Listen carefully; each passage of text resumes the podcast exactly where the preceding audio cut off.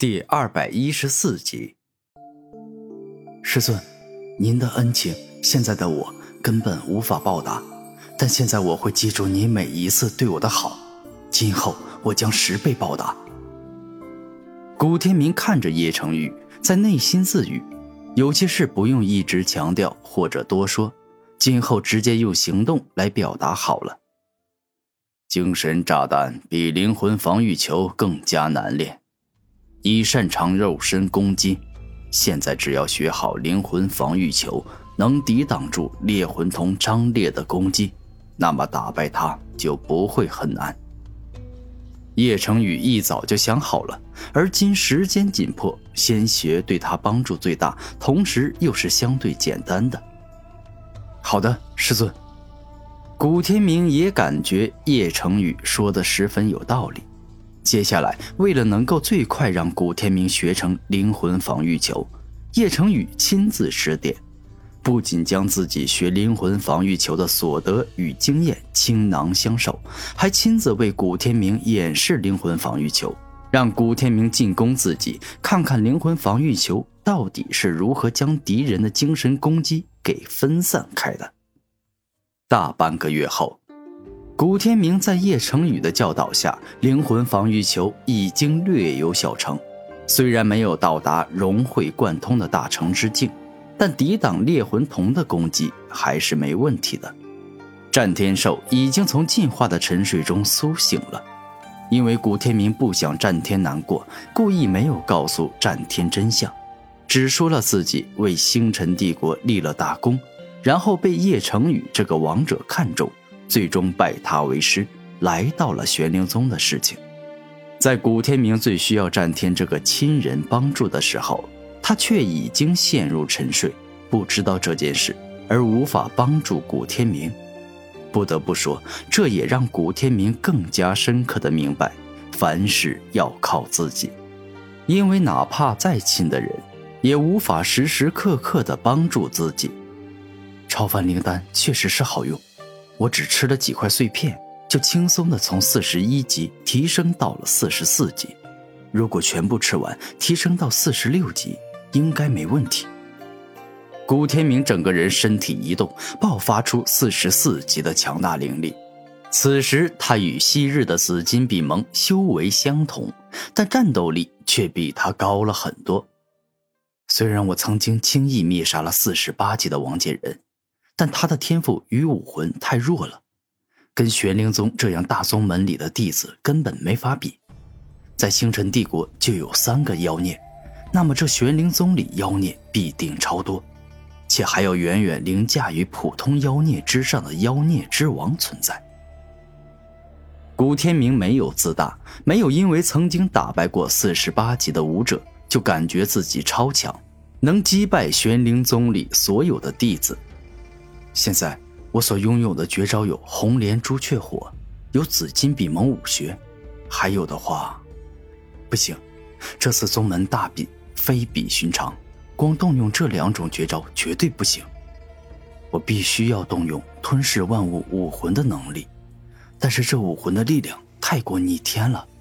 如果我动用万物之体的能力变成紫金比蒙，用吞噬武力的能力吞噬了敌人的精神攻击。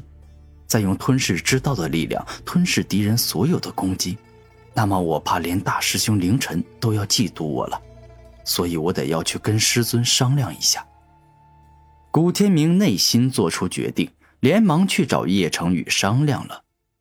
两个多小时后，玄灵宗内的一处树林中，我跟师尊已经商量好了，将我的武魂能力说成吞噬武魂。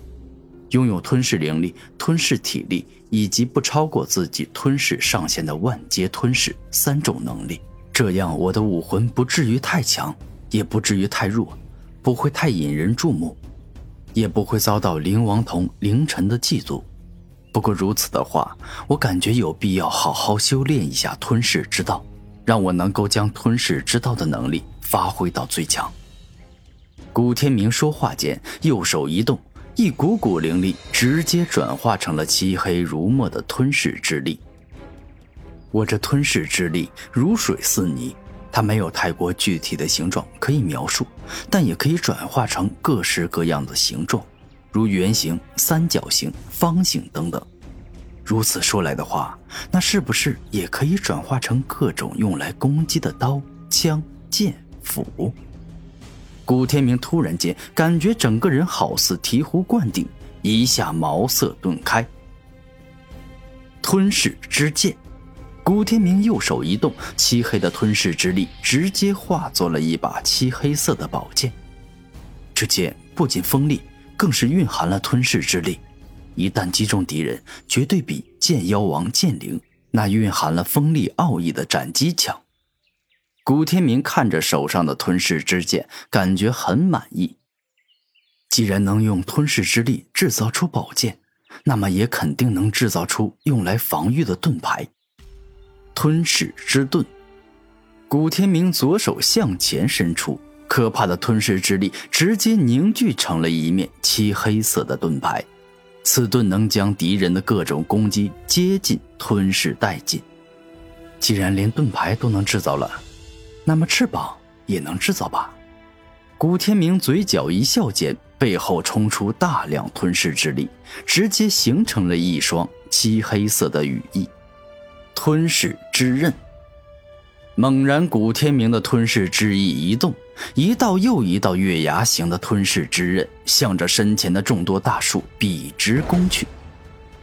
一棵接着一棵大树被撕裂，那月牙形的吞噬之刃比锋利的宝剑还要来得可怕。但凡被他击中的树木，接近被吞噬了一小部分。而虽然只吞噬了一小部分，却足以让整棵大树断折。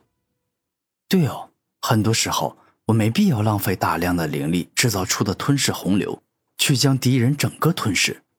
我只要将吞噬之力压缩成刃、成枪、成针，斩断了对方脖子，或者说刺穿了对方的心脏，那我不就赢了吗？古天明突然间想到了对吞噬之道的巧妙运用之法。用了这办法后，可以节约不少灵力。明哥，你真厉害！上一世的父亲都没想到吞噬之道的力量还能这般运用。战天兽佩服的说道：“吞噬万物武魂的每一个能力都很强，如果肯花时间研究，我感觉每一个能力都能被挖掘出更为强大的力量。”古天明认真的说道：“这……”其他的能力我知道能被挖掘出更强的力量，但吞噬自身这个能力，您怎么挖掘出更强的力量？这个能力不就只能够借吞噬自身的肉身之力与灵力来激发出更为强大的力量吗？战天不解地问道。